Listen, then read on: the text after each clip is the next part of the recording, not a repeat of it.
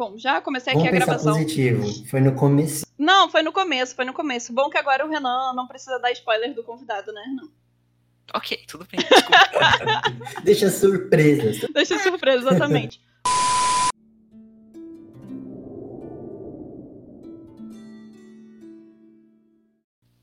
Bom dia, boa tarde, boa noite, galera. Aqui quem fala é a Thay do Megascópio.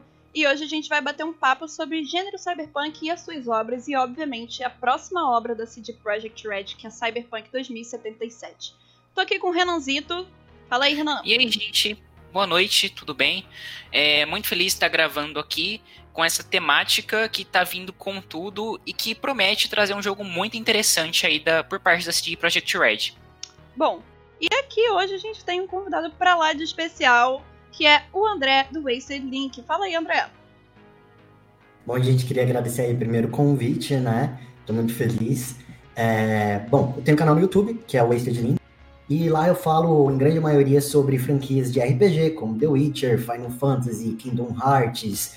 É, também foco bastante na franquia Zelda, e em geral faço vídeos ah, sobre as lores dos, dos jogos, ah, curiosidades, teorias, também tem gameplay.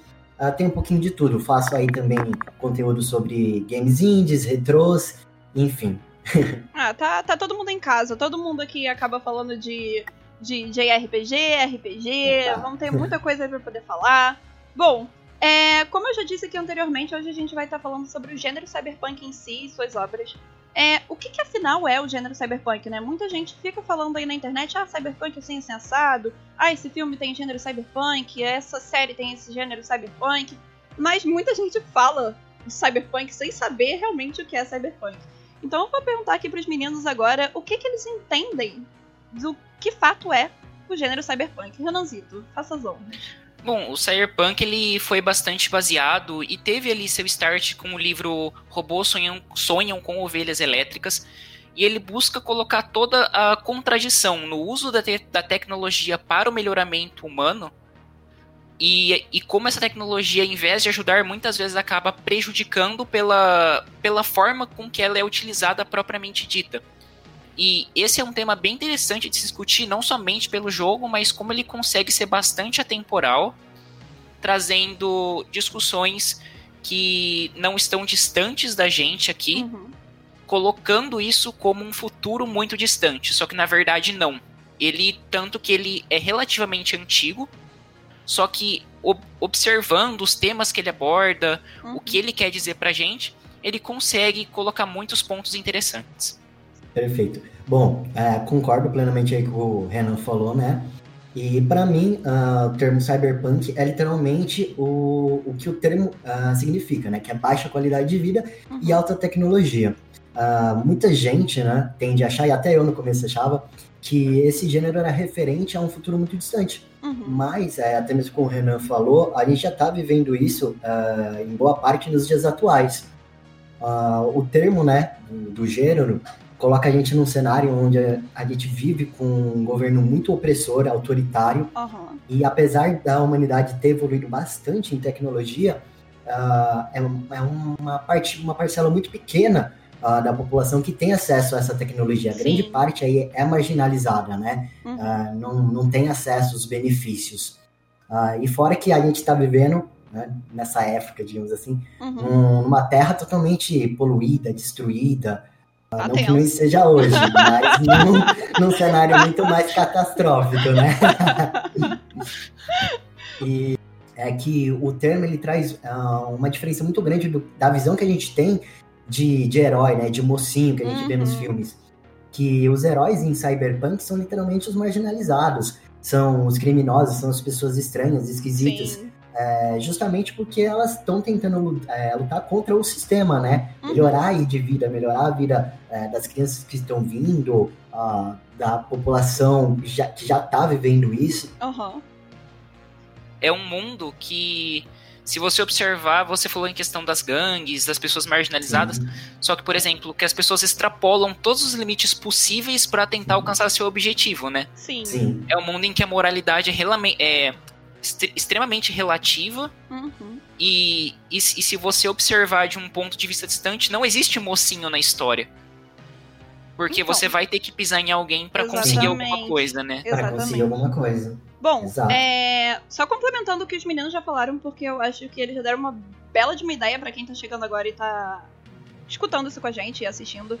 É que basicamente cyber, a palavra cyber é futuro e tecnologia e tudo relacionado a desenvolvimento tecnológico. E punk, que todo mundo já sabe, né, que é o gênero punk, é marginalização, violência, anarquismo. Então a junção desses dois realmente a gente tem um futuro marginalizado, um futuro é, distópico e com umas coisas destruídas e tudo um pouco, como eu posso dizer, aguçado, a tecnologia totalmente é, presente na, na vida das pessoas, né? Claro que de uma forma diferente, um patamar diferente, porque quem é mais rico tem um acesso melhor, consegue se utilizar melhor dessa tecnologia, enquanto as pessoas que estão um poder tem um poder econômico mais baixo, tem aquela coisa mais zoada, implementação um pouco mais gasta, mais assim, menos bem feita do que uma pessoa, por exemplo, com dinheiro, né, no bolso. E eu acho que isso reflete um pouquinho, infelizmente estamos caminhando para isso, talvez, eu acredito que sim. É o capitalismo, né? É o capitalismo. Cara, eu ainda queria falar um pouquinho. É, claro que a gente ainda vai falar das principais obras e tudo mais. Mas só um adendo aqui. Será que a gente pode encaixar o Barrett num gênero cyberpunk? Eu acho que sim, porque ele tem a, a parte robótica, né? A, a Exato. invasão da tecnologia no corpo humano. E o Cyberpunk traz muito isso, né? Uhum. E eu penso que a gente tem aquela gangue Animals no próprio Cyberpunk que é tipo. Sim, verdade. É, eles A têm Animals. dois metros de altura, são fortões, sabe? Parece tudo um armário e. É, eles se injetam com o que eles chamam de juice, É, pois que é. já foi declarado, né? Depois a gente vai falar abrir mais sobre esse assunto, mas é Uhum. tipo uma droga nesse universo, Uhum. um esteroide que eles usam. E É, caracterizaria bem. É, pois é. Eu tava pensando nisso agora, eu virei e falei assim, cara, eu acho que eu vou levantar esse tópico aqui, porque já que estamos aqui presentes, acá presentes com pessoas que jogaram Final Fantasy, eu acho bom levantar esse tópico, porque eu acho muito que o Barrett, tipo, daria pra poder fazer um biquinho Sim, cyberpunk, sim. sabe? Mas se a gente parar pra, pra, pra pensar, o próprio Final Fantasy VII já tem um pouco aí é, de todo esse clima de Cyberpunk. Sim, Justamente, né? Pela Shinra ter construído as plataformas e eles Uhum. viverem na favela ali. com certeza.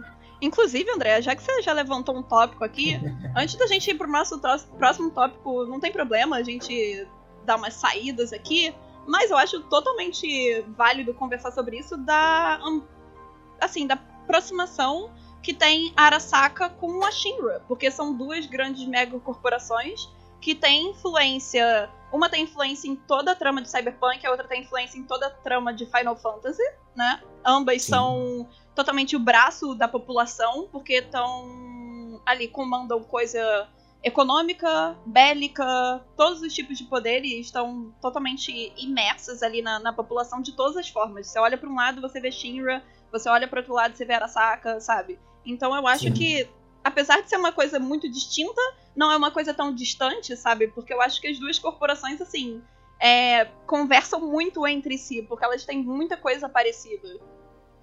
Não, concordo, é, exatamente.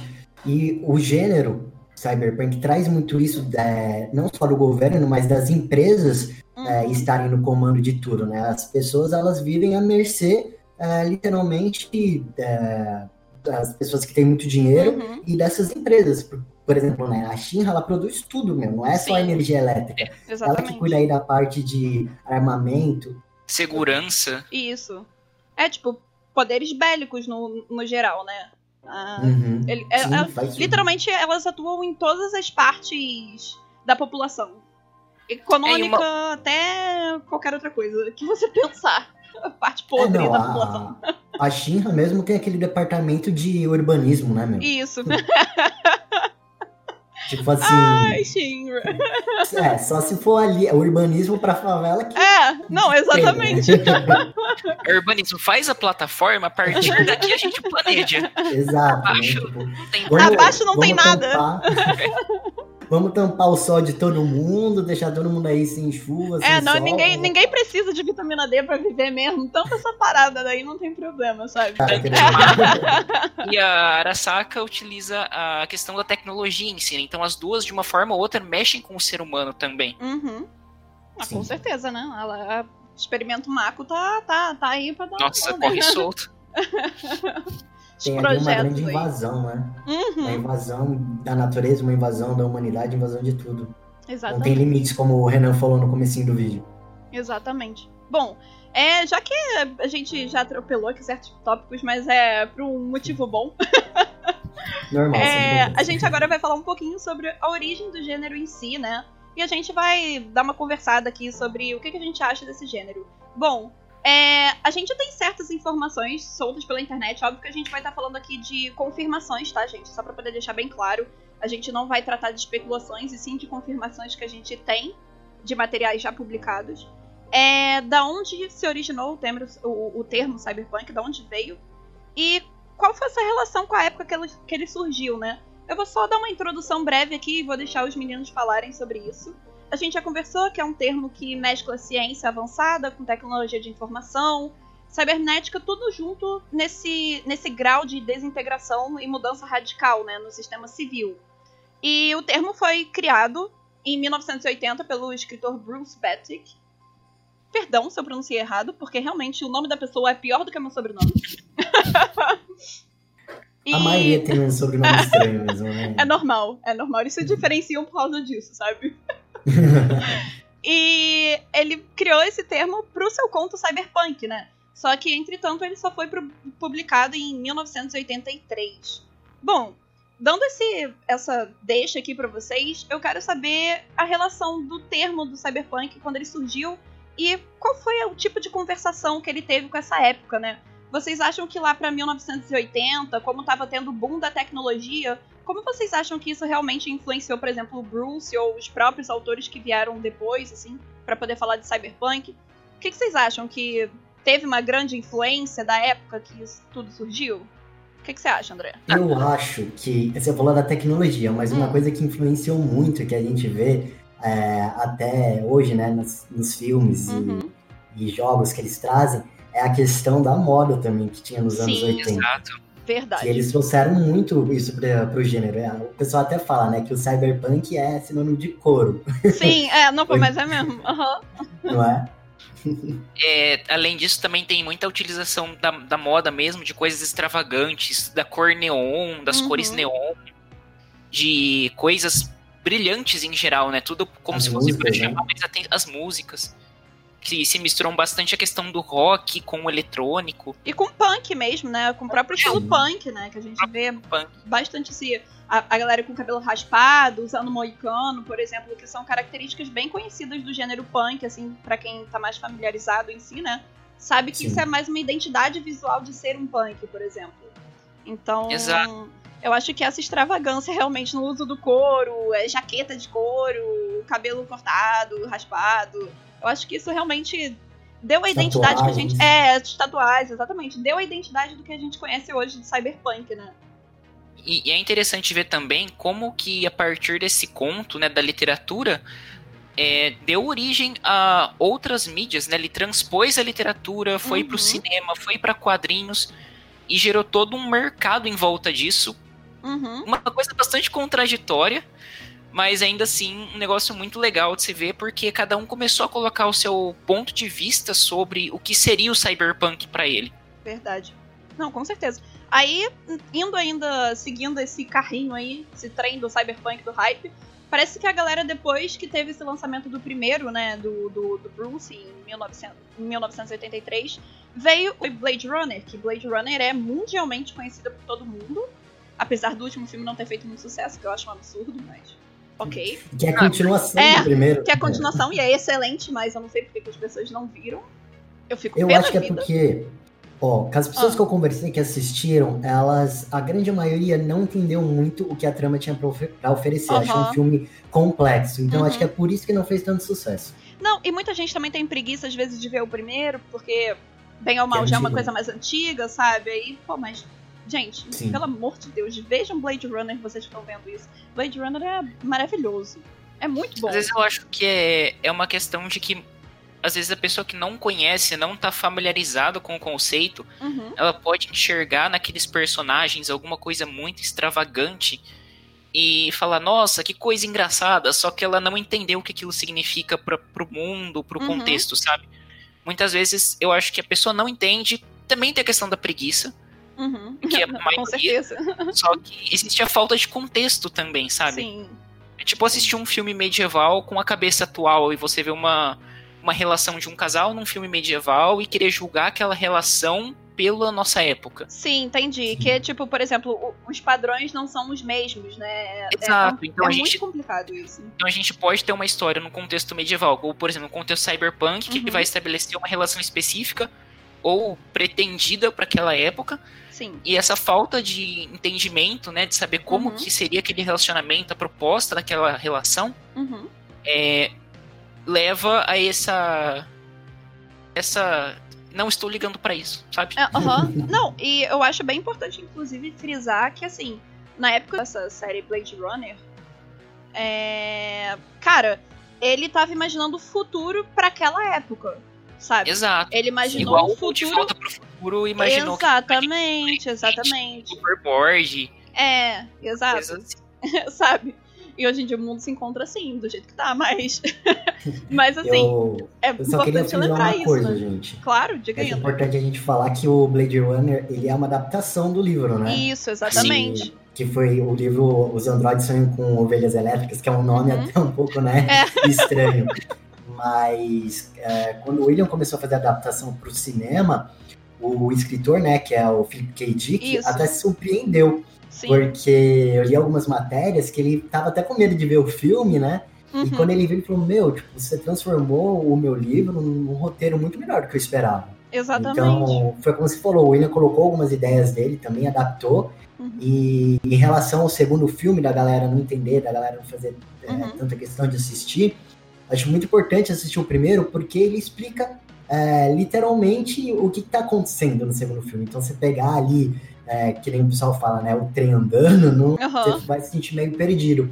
Mas quando você assiste o primeiro, e o filme começa o segundo, você já sabe, você já tá ali localizado, você já tá entendendo o que que é aquelas é, androids, né, assim. é. Uhum. A gente já vai entendendo. Porque o pessoal fica, ué, mas isso daí será que é um ser humano? Será que é, que é um androide feito de lata? O que que tá acontecendo? E Então, acho um assim, filme até um pouco incompleto, né? Mas não é nem questão Sim. de estar incompleta, porque ele é literalmente uma continuação. E eu acho mais do que essencial a pessoa ver o primeiro Blade Runner pra poder ser inserida nesse universo Blade Runner pra depois dar Sim. continuidade, que aí a pessoa já vai até com um respaldo pro próximo filme, sabe? Sim, Exato. com certeza. Queria comentar que ainda nesse mundo de Hum. produções cinematográficas, mangás, HQs, Uhum. de outras mídias, muitas outras produções muito boas foram lançadas, né? Tipo Akira, Ghost in the Shell. Não, não, O- o, o próprio Cyberpunk, pô. O próprio Não, Cyberpunk. O próprio Cyberpunk Cyberpunk. 1988. pra também o R do sabe. Mike Spoon. Do Claro, Mike, claro, Maikinho, Maikinho Exato. sabe das coisas. Mike é uma pessoa, pra quem não sabe, o criador de Cyberpunk 2013.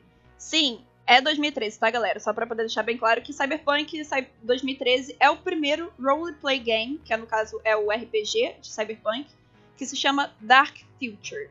The Dark Future. Futuro sombrio, basicamente. E ele é o primeiro roleplay que teve de Cyberpunk, que é baseado em, em- no termo Cyberpunk em si. Ele criou todo esse universo de Cyberpunk que a gente vai ver no jogo, né? No jogo, no caso de PS4 da CD Projekt Red. Mas pra quem não sabe, são vários livretos de RPG que tem os livretos auxiliares, que tem informações sobre Johnny Silverhand, que tem informação sobre Arasaka, que tem informações sobre todas as gangues. Isso tudo foi criado pelo Mike Pondsmith em, no Cyberpunk 2013, em 1988. Que ele também é dessa velha guarda, né? Logo quando surgiu o termo Cyberpunk. E mais uma vez, só lembrando que é o futuro que eles imaginavam para aquela época. É, eu acho bem claro, bem assim, deixar isso claro que é o futuro que eles estavam imaginando na mente deles que seria, entendeu?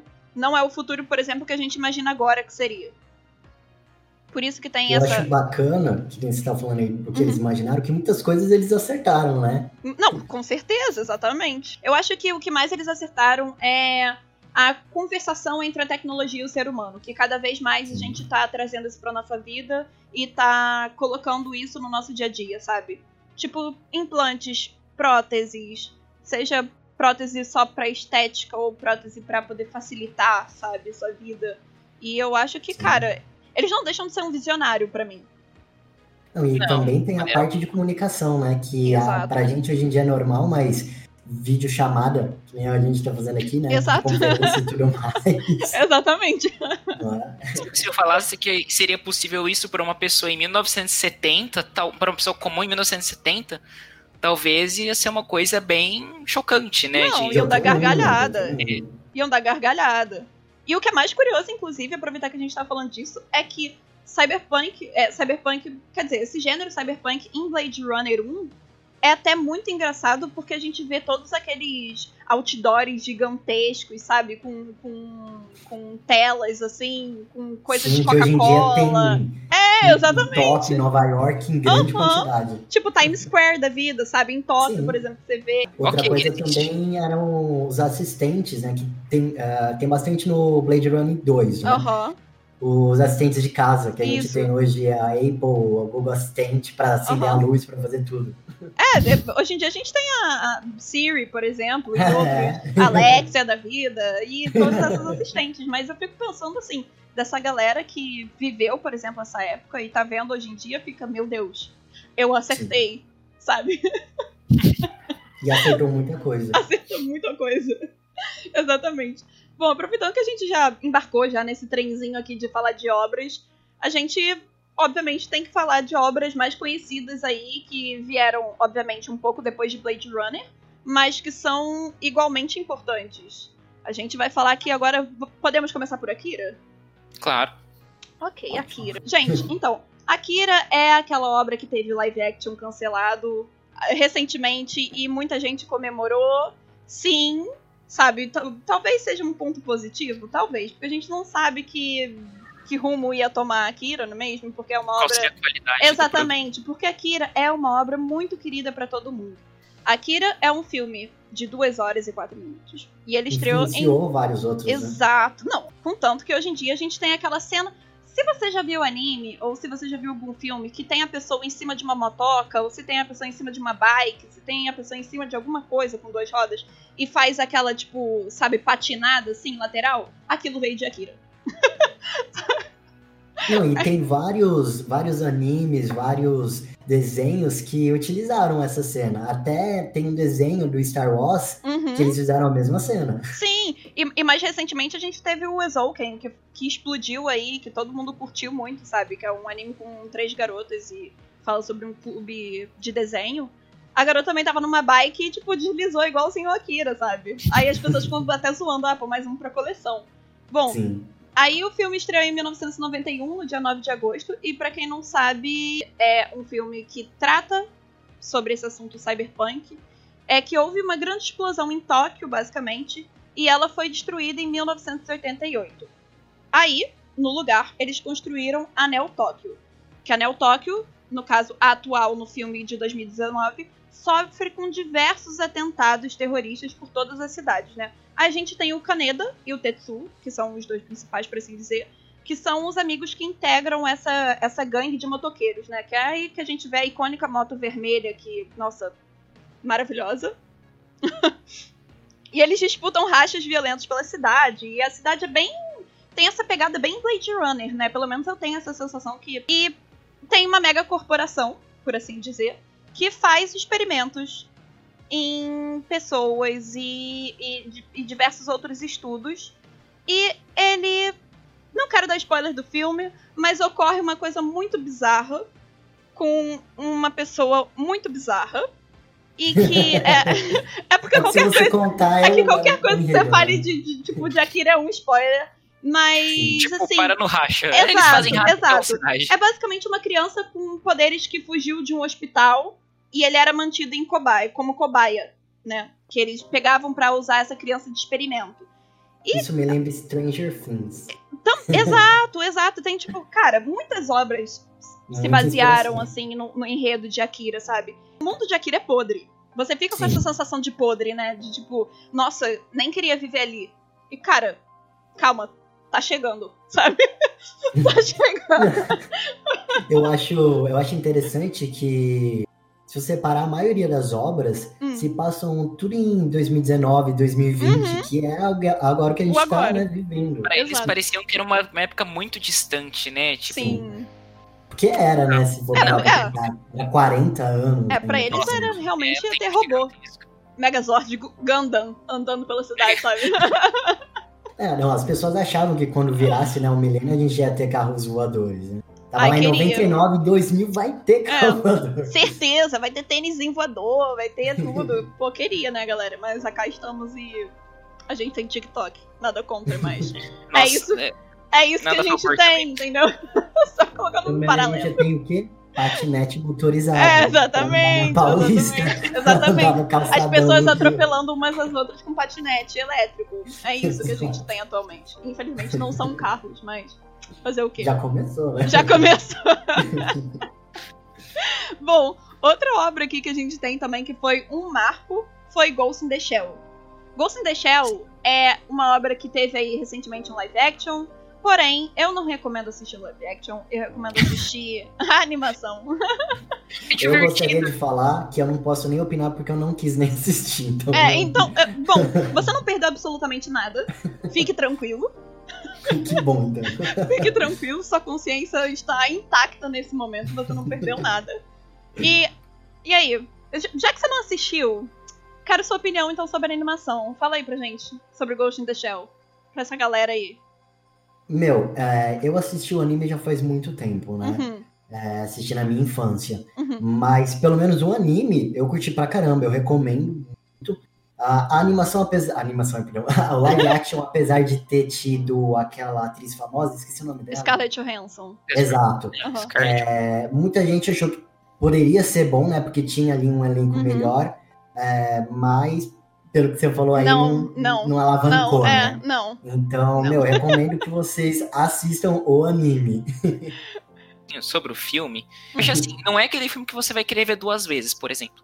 Mas é um filme divertido, sabe? Tipo, você fala, ah, tô sem nada pra fazer hoje, acabou a energia, só tenho aqui o DVD, vou ver, sabe? Dá, dá um jeito ali de assistir. Mas, aí, porque... cara, isso que você acabou de falar é errado, porque Ghost in the Shell não deveria ser um filme, por exemplo, com uma vibe Então, de sessão da tarde. Só que Deveria aí ser um fica assim. deveria ser algo que fizesse a pessoa se sentir incomodada. Sim, mas a questão toda do filme, quando eu assisto, quando eu assisti ele, Uhum. o que me remeteu muito a levar ele pra esse aspecto é justamente o mesmo problema que acomete aos outros filmes de Uhum. super-heróis, de coisas do gênero, sabe? Uhum. É você querer, querer pegar uma, um conteúdo de outro tipo de mídia, Uhum. transpor ele, Uhum. só que você não dá na mão de pessoas que entendem de como faz Competentes, né? aquilo. É, Sim. você dá na mão de empresário. É que nem Exatamente. o que aconteceu, por exemplo, com o desastroso live action de Dragon Ball. Nossa, aquilo, Exato. é. tudo ali, Nossa gente. Senhora. Ai, Eu fui assistir no É, cinema, justamente. gente. Não, eu, eu vi Você tá me dando gatilho, André. Eu assisti no cinema e, mano, tipo assim. Pediu Eu seu dinheiro de que- volta? Não, assim, valeu a pena porque eu fui com os amigos, curti. Mas eu achei assim, tipo, muita gente criticou, por exemplo, os efeitos Hum. visuais do filme. Hum, Eu já não, não fui esperando muito dessa parte. sim. Mas o que eu não gostei é que eles mexeram muito no próprio roteiro. O Sim. próprio personagem principal, o Goku, meu, não é a história que a gente conhece, sabe? Nem um pouco, nem um pouco. Não respeitaram, n- não respeitaram a obra em A, si. a lore. Exato. Sim, eu acho que eles america- americanizaram muito. Exato, é, esse é o problema. Você pegar Sim. uma obra, sei lá, tailandesa, chinesa, Uhum, japonesa, qualquer de outro, qualquer outro, até mesmo brasileira, uhum. e querer americanizar ela, ou trazer o aspecto da sua cultura carregando o mesmo nome, mudando ideia que não tem nada a ver com a obra, sabe? Tipo, Eu acho que quando você pega algo, você tem que respeitar a obra e tem que manter a essência. Porque há- existe adaptações.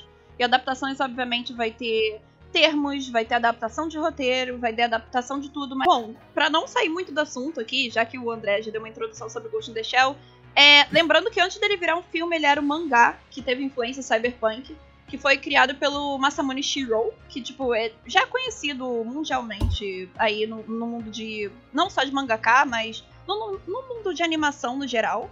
E ele foi adaptado em 1995 pro, pra primeira animação, né, de Ghost in the Shell. E, cara, é também é, a gente tem um mundo forte tecnologia, com, com, com uma forte influência da tecnologia nas pessoas. E a gente tem a Major, que é a personagem principal, que ela é uma cyborg.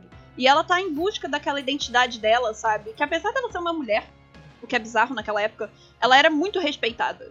Sabe? O que vai totalmente contra a maré de coisas daquela época. Então, por isso que eu acho que Ghost in the Shell também foi um belo de um marco maravilhoso, porque, cara, a gente teve uma ciborgue mulher que era major. sabe?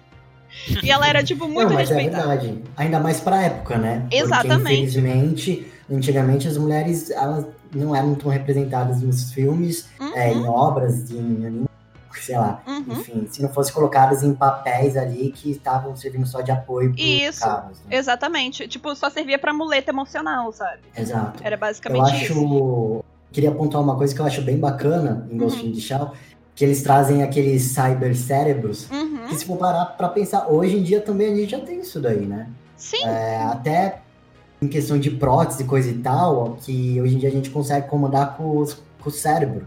exato. Não, e, e- e- e n- não precisa nem ser prótese tão poderosa assim. Só as próteses Sim. em si, em si já existem hoje em dia, né? Tipo prótese Sim. de perna, prótese de mão, e isso é muito doido você imaginar que naquela época, sabe, em 1900 e, e bulhunfas, hoje em dia existe isso. Agora dando continuidade também às obras aqui, a gente já falou de Akira, Ghost in the Shell. A gente não pode deixar de falar de Matrix, né, galera? Não, com certeza. Matrix. A franquia Matrix, né? É a, fran- é, a- a franquia Matrix, exatamente. Cara, a franquia Matrix, pra quem não sabe, é um filme de sci-fi é, e action que foi lançado. O primeiro filme foi lançado em 1999 e, cara, foi um boom.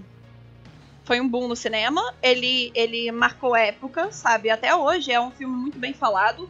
E, cara, é um filme que carrega diversas mensagens críticas até a própria época que, por exemplo, o nosso personagem principal, que é o Neo, que é, que é interpretado pelo Keanu Reeves, que inclusive é o Silverhand no Cyberpunk O 2077. Cyberpunk. Exatamente. Tudo a ver, eu achei, por isso que eu achei, inclusive, a escolha maravilhosa.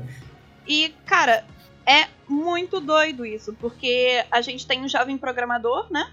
Que ele mora em um cubículo escuro. Ele é literalmente aquelas pessoas que ficam trancadas dentro do- dos quartos e ficam trabalhando e, e, e só fazem isso da vida. E ele é atormentado por pesadelos esquisitos e vontades doidas ali. Do nada aparece uma mensagem no PC dele que é aquelas telinhas que a gente já conhece, que é aquela chuvinha de, de, de letrinhas e codes, assim, verdes caindo na tela. E, cara, ele, esses sonhos vão se repetindo, muito doido, bababá.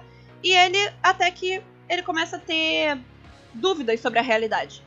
Ele se pergunta sobre a realidade que ele tá vivendo.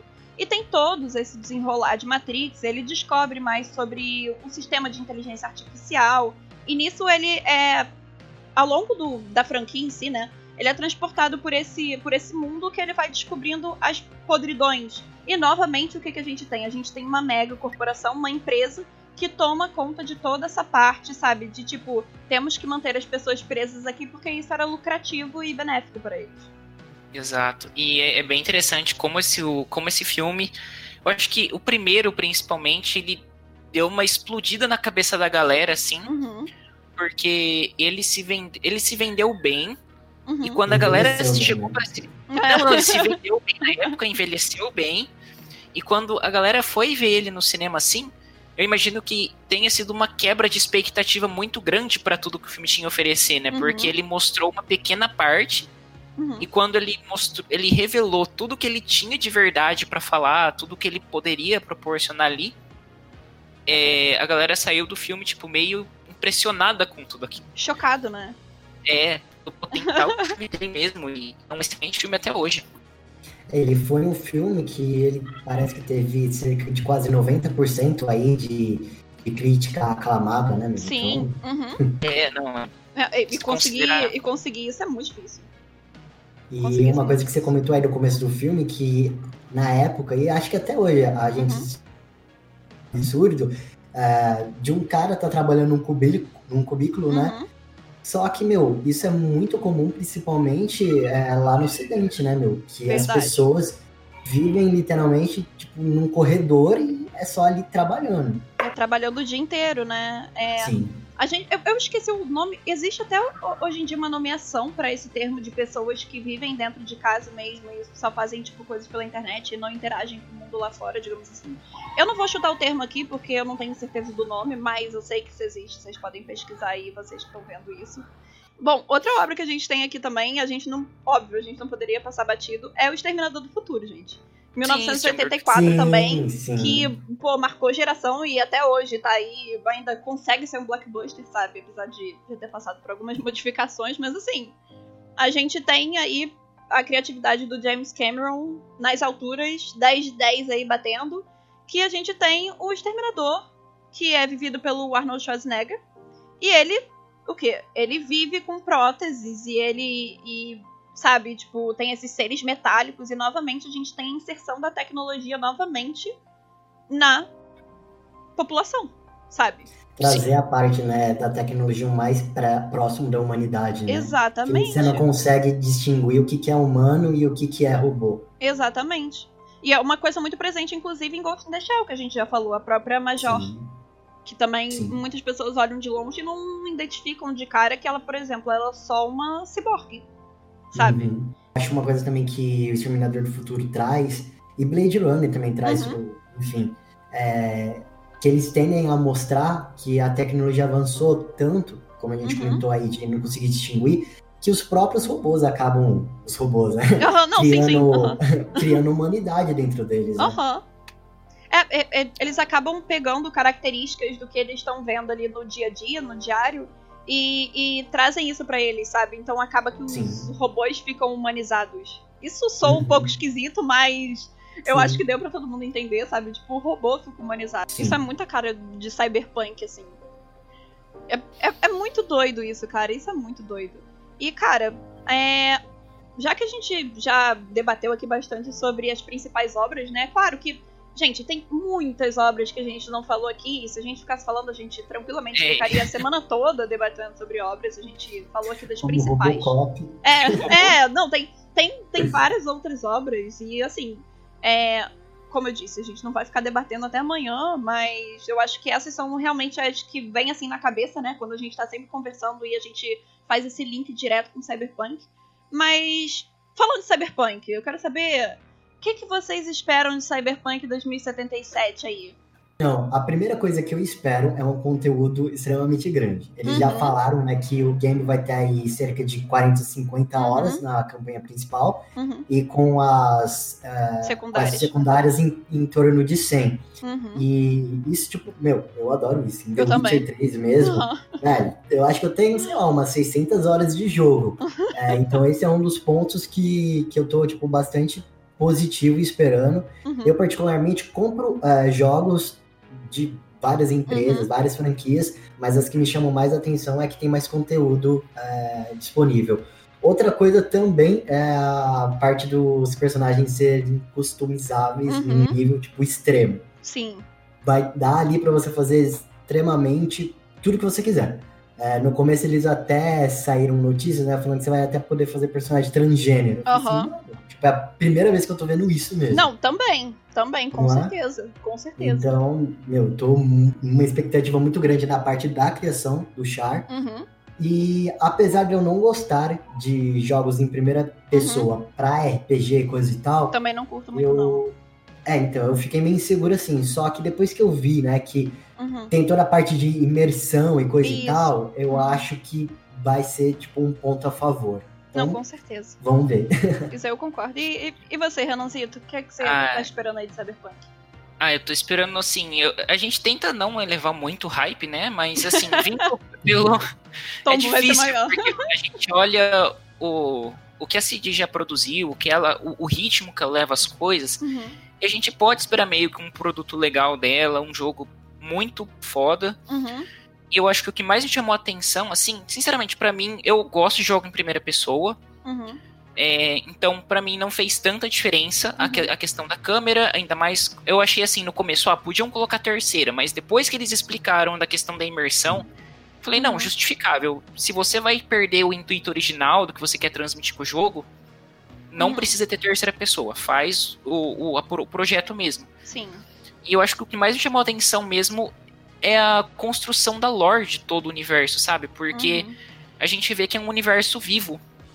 Que a gente Uhum. vai, que nem eles anunciaram lá, que a gente vai estar fazendo alguma coisa e vai aparecer uma missão do nada para você fazer na rua que não tá muito programada pra gente saber o que tá acontecendo. Dependendo das suas escolhas também, né? Exato. Conversa direta. muito grande, né? A alteração de mundo que você pode provocar, a alteração do personagem, né? No, no caso que o André já comentou, da customização. Então, eu acho tudo isso de você se sentir parte daquele universo, não de uma forma mecânica, mas saber que se sentir vivo dentro daquele universo, Uhum. sabe? Que eu acho que é uma das melhores partes do jogo pra mim, porque você não leva a escolha do personagem só como uma escolha qualquer, de falar, ah, Uhum. dá nada não, vou escolher aqui boa. Você É, se coloca nada. no lugar do personagem e fala, cara, vai dar muita bosta pra mim Vai dar fizer muita isso." merda. Então não, você querendo, não querendo fugir do que você tá falando, mas isso me lembra do filme Jogador Número 1. Sim, literalmente, nossa, lá- mandou muito bem. Eu amo muito, cara. Tanto livro quanto filme. amo muito Muito, aquele filme. bom, muito bom, muito bom, muito bom. Que é literalmente o que você tava falando, de, meu, montar o teu personagem e vivenciar aquilo. Uhum.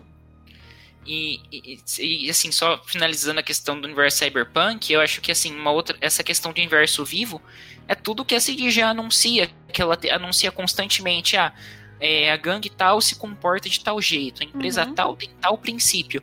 Então, assim, são coisas que parece que se você não jogar, vai estar Uhum. rolando da mesma forma. Uhum. É como se você não. Você atua no jogo, mas você promove mudanças, mas o mundo ali continua sob mudanças da mesma maneira. Sim. Então eu acho isso muito legal, traz muito mais opção de gameplay, traz muito mais rejogabilidade Uhum. e, e coisas positivas, sabe, para a experiência ali do jogo. Bom, só complementando o que os meninos já falaram também. é, recentemente a gente teve um vazamento confirmando que Cyberpunk vai ser 18 mais. E eu não Exato. quero pagar de Ai. tipo, ah, realmente só 18 mais. Mas isso é bom. Isso é bom porque quer dizer que eles não vão estar, assim, deixando a coisa soft, sabe? Eles vão estar lá Encurtando, literalmente pra poder explorar a lore. E tipo, como a gente tava falando de lore aqui, cara, calmem, se acalmem. Cyberpunk vai ter uma baita de uma história. E não vai ser coisas inventadas da vó carochinha. Porque, como, como a gente já disse antes, Cyberpunk é inspirado em RPG e é um RPG que tem quase mais de três livros. E Mais só de três detalhe, livros o próprio produtor páginas. do RPG está envolvido na produção. Exatamente, o Mike. Pondsmith tá envolvido nisso, entendeu? Então é uma coisa que, por exemplo, todas essas gangues que eles já divulgaram, não todas, quer dizer, mas uma grande maioria, já tá presente na lore. Então, se você parar e pesquisar os livros de RPG, você vai achar origem da gangue, como isso vai que- conversar com o futuro sendo- jogo. Eu acho que é difícil o game não ser 18 mais, porque o próprio gênero já trata de temas muito pesados. Exatamente, exatamente. Então, se eles não trouxessem isso, foi o que você falou, teria que ser muito picotado Uhum. a história e o próprio jogo em si. É, né? o jogo em si, exatamente. E eu acho que por eles terem optado justamente por essa primeira pessoa, né? É, Eles teriam que cortar mais ainda. Porque, por exemplo, se você tá passando numa rua de cyberpunk, você acha, tipo, uns posters meio. meio sexualizados, entendeu? Tipo, por exemplo, um- uma, uma, uma gangue falando palavrão. Então são coisas que realmente aumentam a faixa etária do, do produto em si. Porque, cara, o ambiente de cyberpunk, o, o- assim, o que gira em torno de cyberpunk não é soft. Não é uma coisa Sim. levinha, é uma coisa pesada. Então quer dizer que a gente pode se preparar aí, porque vai vir uma coisa com uma lore bem pesada, uma lore bem ambientada. E é claro, vai estar explorando ainda mais coisas que não foram ditas nos RPGs. Tipo, o futuro de Johnny Silverhand. uma coisa, no mínimo, impactante, né? Exatamente. Então a gente pode esperar, tipo, exploração de personagens que já foram falados e que já assumiram da trama, tipo Alt Cunningham, e por aí vai. Então, assim, é, eu acho que quanto a isso a gente tem que se acalmar, porque eu, eu, eu, eu tô hypada, mas eu tô querendo me acalmar porque eu sei que vai vir um material de qualidade, sabe? Meu, depois do lançamento de Final Fantasy Cyberpunk, agora é tipo, é o que eu tô esperando. Não, sim, exato. Cara, é, é, tipo, aproveitando que a gente tá conversando aqui de lançamentos, eu dei, tipo assim, agradeci muito por ter mudado a data, porque eu tava desesperada.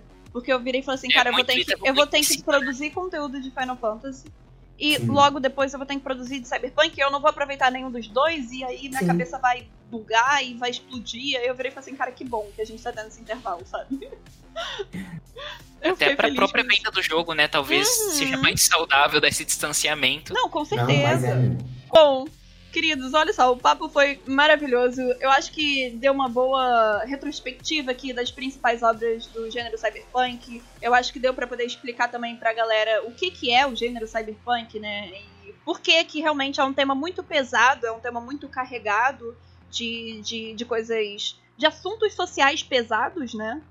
E explicando para vocês, obviamente, deixando um pouco mais claro do porquê que faz sentido é, esses filmes terem uma faixa etária mais elevada, do porquê que o jogo tem que ter uma faixa etária mais elevada, porque a ambientação é uma coisa pesada. E eu acho que deu pra dar uma boa retrospectiva aqui.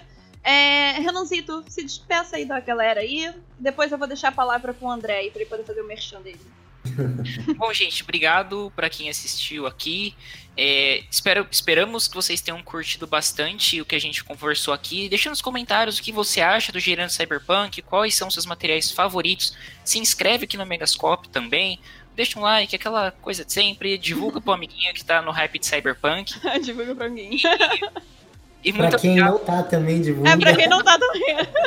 Apresenta. Pra começar, tá? Vai que ele fica hypado também, sabe? E agradecer a presença do André. Com certeza. Muito Obrigado. André. Faça o seu merchan agora. Fala aí. Bom, gente, queria agradecer novamente a participação e o convite. Ah, e como eu já falei, meu, pra quem também tá aí conhecendo Cyberpunk, também tem vídeo lá no canal de Cyberpunk. Vai ter aí ao longo do ano. Clica lá, o muito- link vai estar aqui na descrição, gente. Beleza, então. Vai ter aí ao longo do, do ano mais de Cyberpunk. E é isso, meu. Bom, é, novamente, obrigado, André, por ter aceitado esse convite. Eu acho que foi um, um bate-papo aí que deu pra gente poder conversar bastante sobre o gênero cyberpunk. E galera, pra vocês que querem conhecer o canal do André, a é, vai estar tudo aqui embaixo, vai estar tudo aqui escrito, todos os links aqui do canal e rede social tá tudo aqui na tela. Vá lá perturbar o André. E é claro que vocês também não podem consumir só conteúdo aqui no YouTube. A gente atualiza o site diariamente com artigos de opiniões e notícias também de jogos, séries e tudo mais. Mas a gente tá lá todo dia botando Isso, artigo de opinião e qualquer coisa do tipo que vocês possam imaginar no site. É, e é isso. Cliquem aqui, vai ter todos, todos os links aqui, vão estar tudo aqui na descrição. E é isso, galera. Até mais e até a próxima. Falou!